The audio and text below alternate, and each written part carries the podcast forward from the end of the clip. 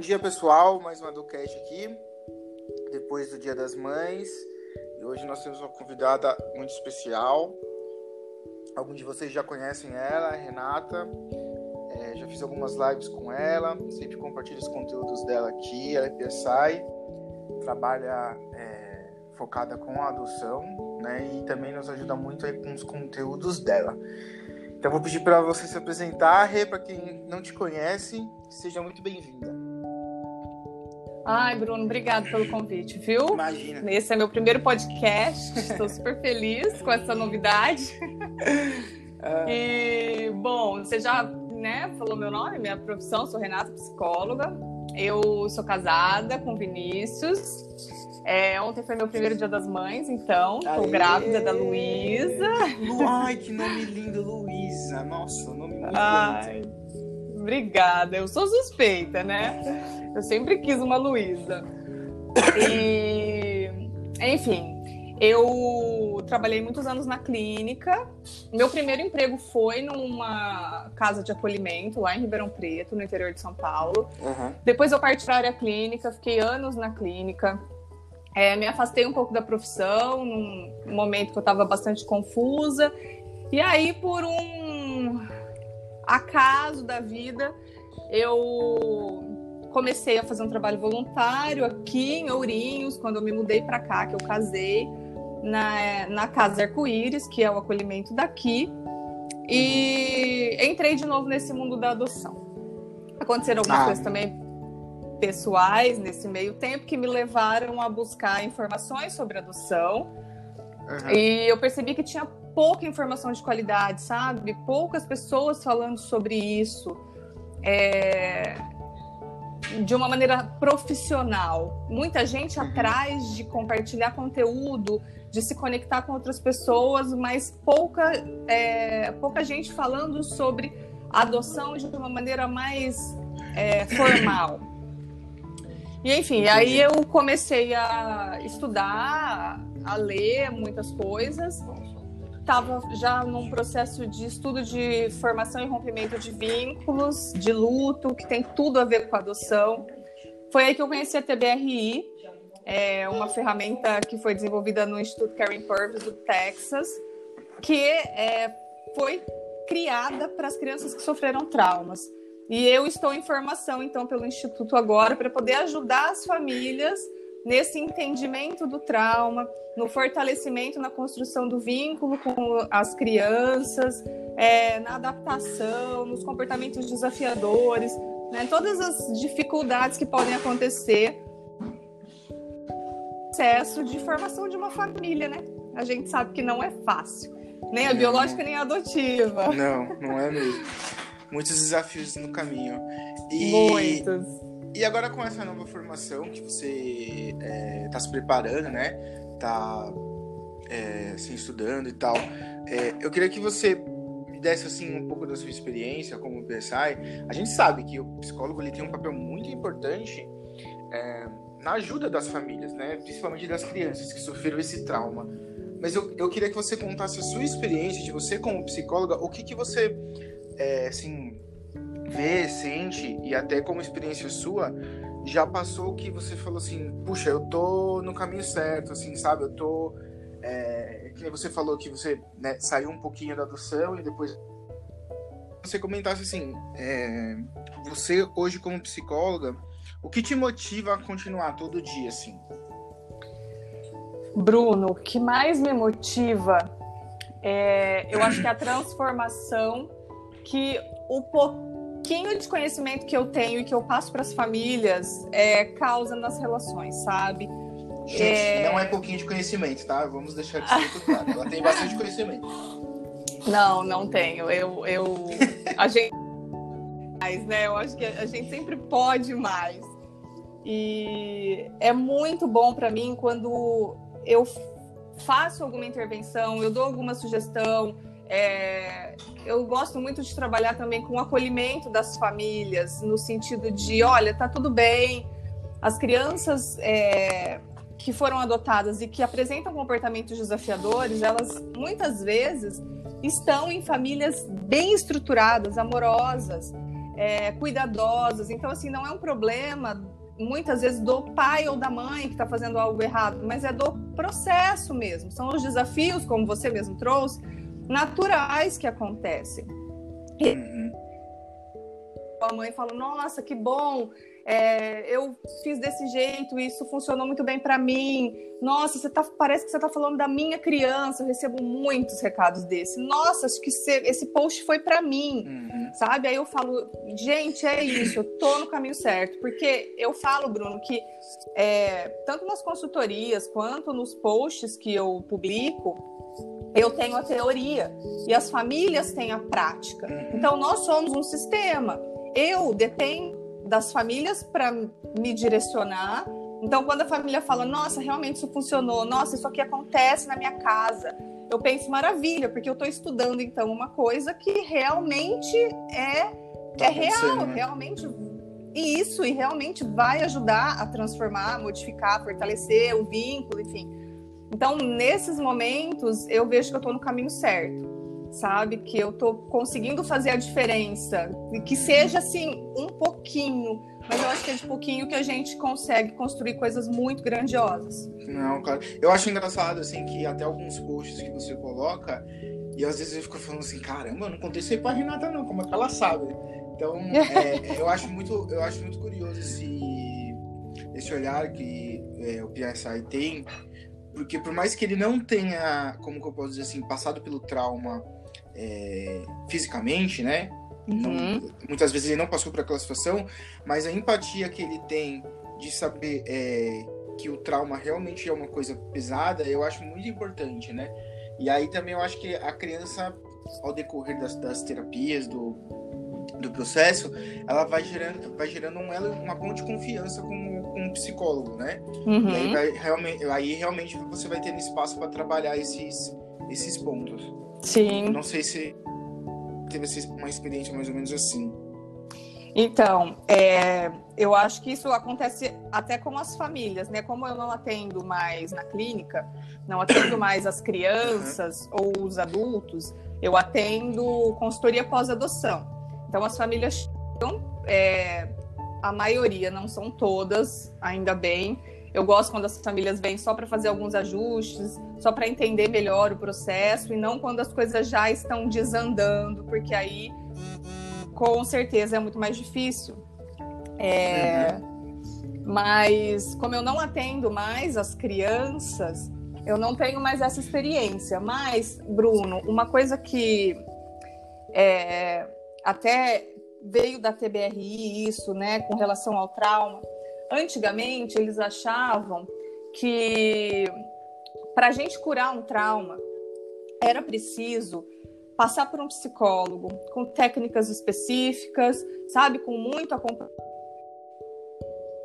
É, um, uma pessoa profissional mesmo. Uhum. E hoje eles já sabem que a cura do trauma acontece, em grande parte, dentro do núcleo familiar ou com os adultos à, à volta da criança. Então, assim, nós todos podemos ajudar as crianças a curarem esse trauma. E isso é maravilhoso. É maravilhoso. Porque os pais, os professores, os avós, os cuidadores, qualquer pessoa tem a capacidade de ajudar uma criança a se curar.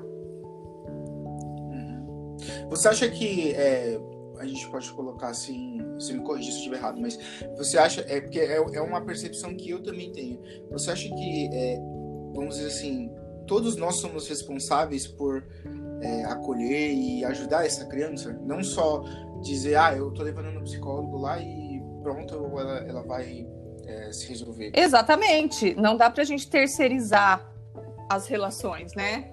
Então, assim, não dá pra gente achar que a gente vai levar essa criança uma hora na psicóloga na semana e que vai dar tudo certo, sendo que todo tempo ela fica em casa com a família.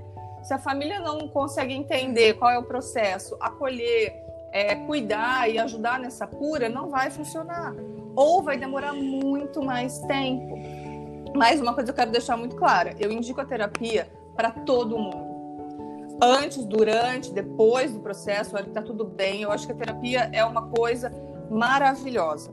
Os pais porque conseguem é, re, ressignificar as histórias. A gente leva muito da nossa criação para a educação dos filhos. E na adoção, com, todas as especificidades e os desafios, isso pode ficar muito intenso. Então, é bastante interessante que a gente possa resolver os nossos problemas de infância é, antes de começar a cuidar e a educar uma outra criança. Uhum. A gente consegue é, transformar as nossas relações passadas, se fortalecer para poder acolher toda essa demanda que vai vir com essa criança, porque ela vai tocar em alguns pontos nossos, e se esses pontos ainda estiverem doloridos, é, a gente acaba meio que se misturando, enfim. Os pais é muito importante ressignificar a história. E para a criança também é muito importante para a terapia, é, para ela entender as lacunas da vida dela. A gente não fala com pai e mãe, a gente fala na terapia. Então, é importante tanto para os pais quanto para as crianças. Então, não é uma coisa que eu falo, ah, não, não precisa ir, o trauma cura em casa. Não. É muito importante que vá. Então, se você tem disponibilidade financeira e emocional, porque você precisa estar aberto para isso, eu aconselho todo mundo a buscar terapia. O que eu digo é que não é isso só não basta. Eu acredito na, no conjunto das coisas. Então é um trabalho em casa, familiar e é um trabalho com o profissional psicólogo. Eu acho que isso é o que funciona melhor.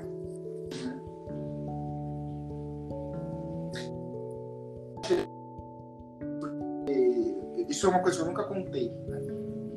no canal, nenhum post meu, mas quando eu a terapia, então, nós temos 8, 10 anos, né? Que eu comecei a ter esses questionamentos porque eu fui adotado, porque minha mãe não me quis, será que eu tenho irmãos e tal. Muita dificuldade em falar isso para minha mãe, porque eu tinha medo de ofender ela de certa forma. Uhum. É, como se a minha pergunta fosse chatear ela, entendeu?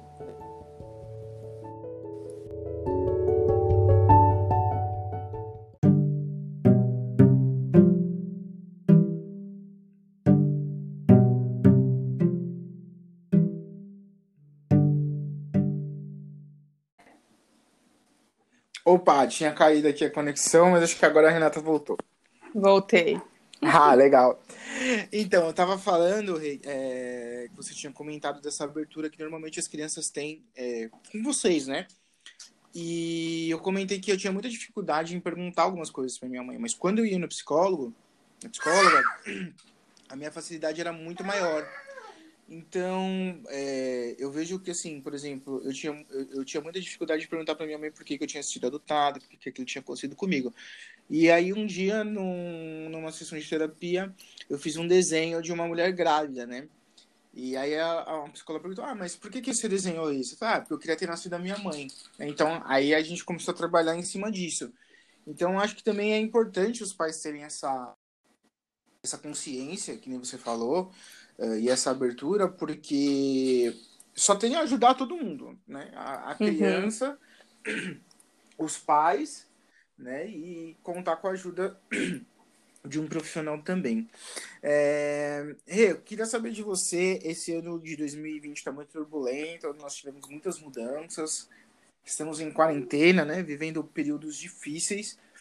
É...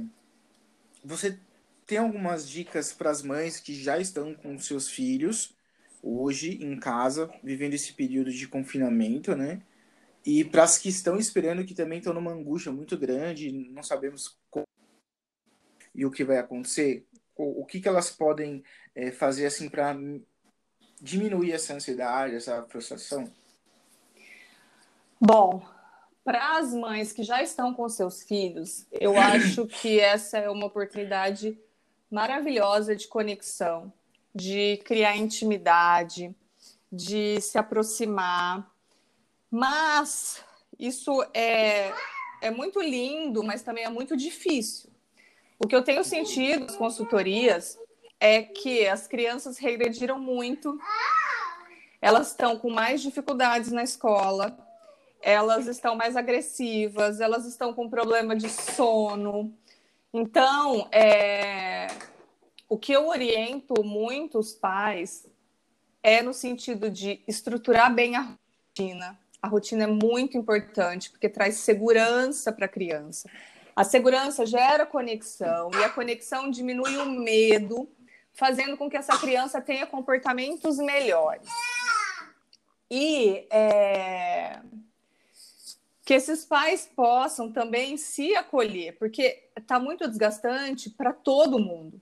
Essa convivência é, ininterrupta, 24 horas, ela, ela é sufocante em muitos momentos.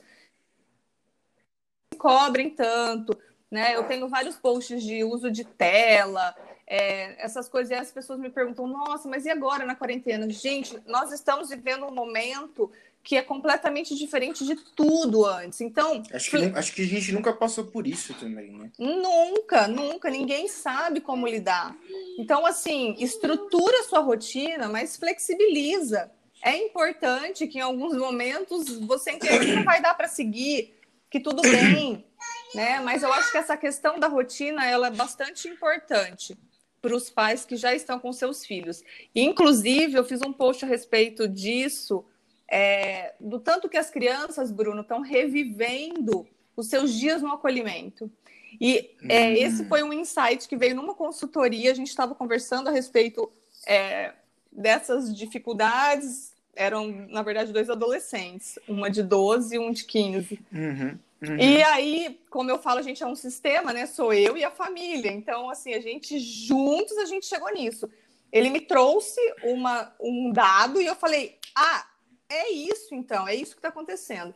E as crianças têm revivido muito, porque no acolhimento elas também não saem, né? Elas têm pouco contato. Sim, ficam com é, pouco contato com outras pessoas, é mais, mais restrito, assim, né? Eu acho que elas estão revivendo muito isso, por não poderem sair também. E isso acarreta todas essas consequências. Então, é, uhum. a rotina é muito importante, flexibilizar a rotina, também é importante em alguns momentos. E é isso, pouca cobrança, se conectar com a criança, entender que tá difícil para a gente e tá muito difícil para elas também. E nós somos o suporte, então a gente precisa estar tá, é, ciente de que a gente vai ter que se doar muito mais. E para as que estão ah, esperando, eu tenho até um, um áudio, uma reflexão que eu fiz a respeito disso lá no Telegram, no meu chat do Telegram, uhum. que uhum. quem está esperando é, precisa transformar esse tempo de espera num tempo de preparação. E essa é a melhor maneira de lidar com a ansiedade é, e de fazer com que esse desejo ele se mantenha vivo. Porque é muito difícil a gente se conectar com algo que não tem um prazo para acontecer as coisas uhum. acabam meio que se perdendo no caminho. E essa espera da adoção é muito longa, os pais desanimam, é, se questionam demais, se devem mudar o perfil, se devem abandonar essa ideia, enfim. Então, é uma mudança no, no mindset das pessoas. Então, é um tempo de espera. Espera traz uma coisa muito passiva, sabe? De eu sou vítima da situação, estou aqui vítima do sistema, esperando o judiciário resolver. Não, a gente precisa partir para um. Estou em tempo de preparação para receber o meu filho. Está aberto uhum. para isso, sabe? E aí, como? Fazendo cursos, é, frequentando os grupos de apoio, escutando podcasts é, motivacionais, vendo histórias de outras pessoas que adotaram. Eu acho que tudo isso ajuda. Então, acho que seriam essas duas dicas assim principais. Ah, legal. Eu acho que essa questão da, do tempo de espera que você falou, dos pais é, realmente se prepararem, se, seria mais ou menos como pegar as pedrinhas do caminho e ir montando um castelo. Isso, exatamente. É, eu vejo bastante assim também. É, eu, queria te perguntar uma última coisa. Nesse tipo de, de, de, coronavírus, que a gente teve que também mudar toda a vida, mudou tudo nos processos de adoção também, eu acho que você tem sido muito mais acionada, talvez, pelas mães, Sim. por causa por causa desse momento mesmo, que a gente não sabe como, como, como viver. Eu, é, eu queria te perguntar assim, é, eu, eu particularmente é, tenho vivido muitos gatilhos de, de coisas que eu já passei. É, quando isso acontece, o que é, os filhos podem fazer, né? No, no, caso, nós que já passamos pela adoção, e os pais também podem fazer É, porque às vezes eu me vejo em algumas situações que eu faço umas coisas assim, meio que é, sem pensar e depois eu me arrependo.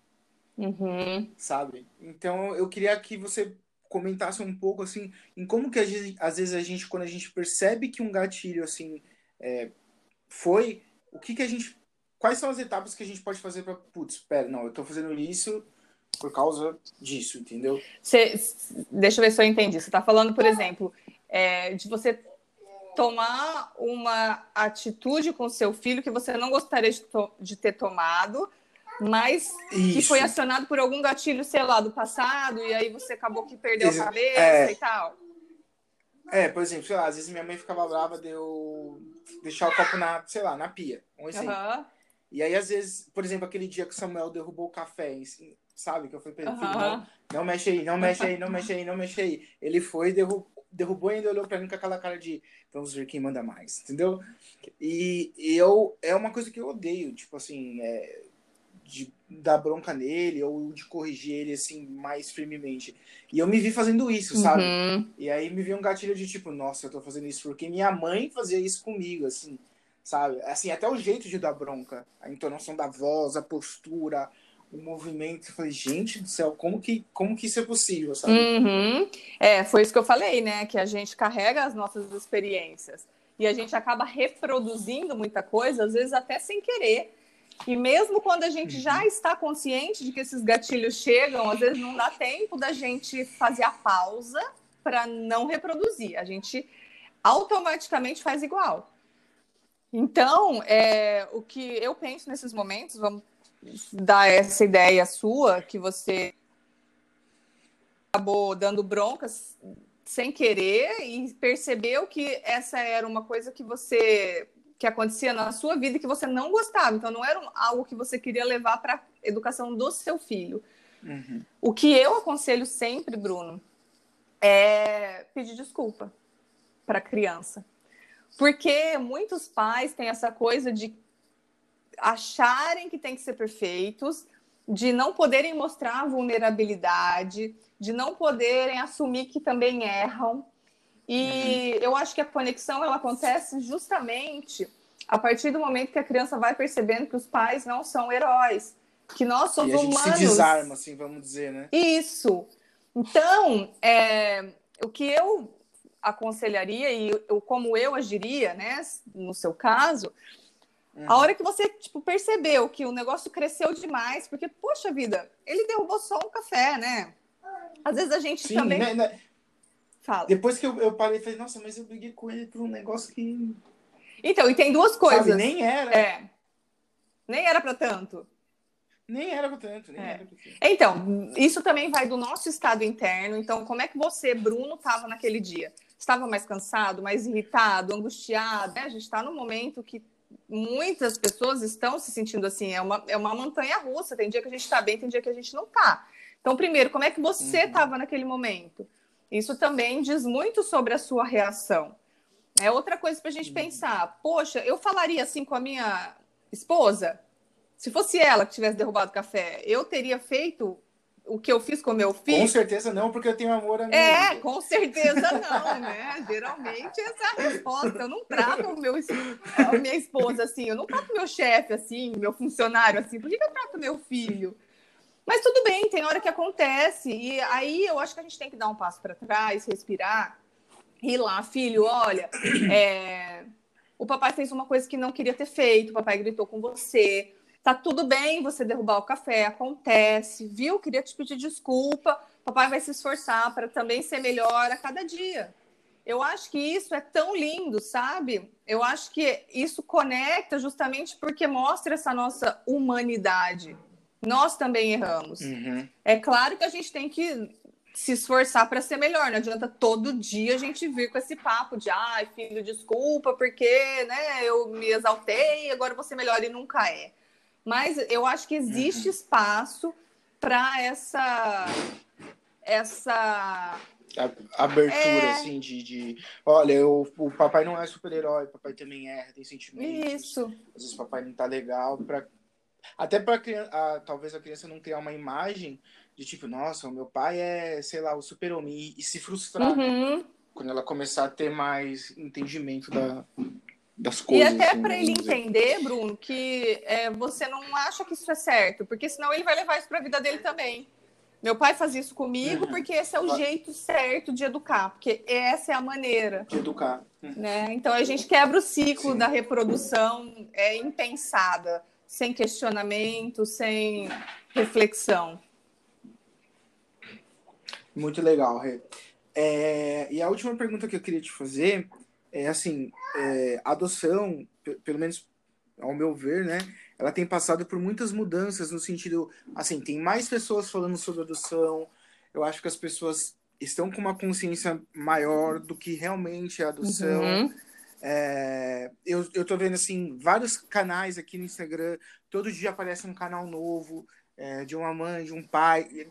Quando é um canal de um filho, então, nossa, eu pulo aqui em casa, assim, de alegria, de falar, nossa, eu não tô sozinho, uhum. entendeu? É, de, de, psicólogos também, né? Eles estão uh, uh, voltando o seu olhar, assim, realmente para adoção como uma coisa que precisa ser falada, tratada, uh, precisa se gerar conteúdo de qualidade para os pais. E eu queria saber de você qual é a sua percepção em relação a isso, né? Na adoção, é, como psicóloga, né, falando é, clinicamente, e como mãe Renata agora também, o que, que você tem visto assim? Não, realmente as pessoas estão mais abertas à comunicação, a, a gente, sei lá, estamos entrando em águas mais profundas, vamos dizer assim, e aí eu queria que você desse sua opinião uhum. sobre isso. Eu acho que a adoção especificamente está passando por muitas mudanças. E eu acho que é um momento maravilhoso e é um caminho sem volta. As pessoas estão sim falando muito mais sobre isso. Um vai dando força para o outro para se expor. É... A adoção é muito cheia de tabus, de preconceitos. As pessoas têm medo de contarem as, as, suas histórias, de exporem as suas vidas, e eu vejo que isso está diminuindo muito, porque um vai dando força para o outro. E é maravilhoso, uhum. porque a gente precisa falar sobre isso, porque só assim é que a gente vai conseguir transformar a visão da adoção e, é, e, e o rumo que isso toma, né? E falar abertamente mesmo é transformador. E num sentido geral, eu acho que a educação também está passando por um processo de mudança muito intenso.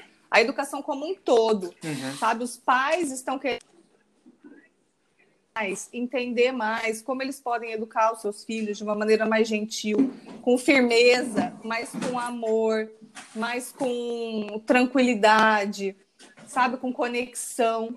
Então eu, eu vejo um movimento muito bonito dos pais de não é, só reproduzirem os modelos antigos, mas de se abrirem para o novo. E Sim. eu fico é... muito feliz quando eu percebo é, isso. Eu, eu acho que isso que você comentou é muito legal, porque, por exemplo, eu fui educado na, na base da vara. por exemplo, minha, minha mãe hoje ela tem 75 anos. Então, a, minha, a minha avó era muito rígida com ela, então minha mãe foi muito rígida comigo. Uhum. A minha irmã já, já não muito, mas eu, como era o, fui o primeiro, o primeiro sempre é mais amassada, assim, né? Vamos dizer.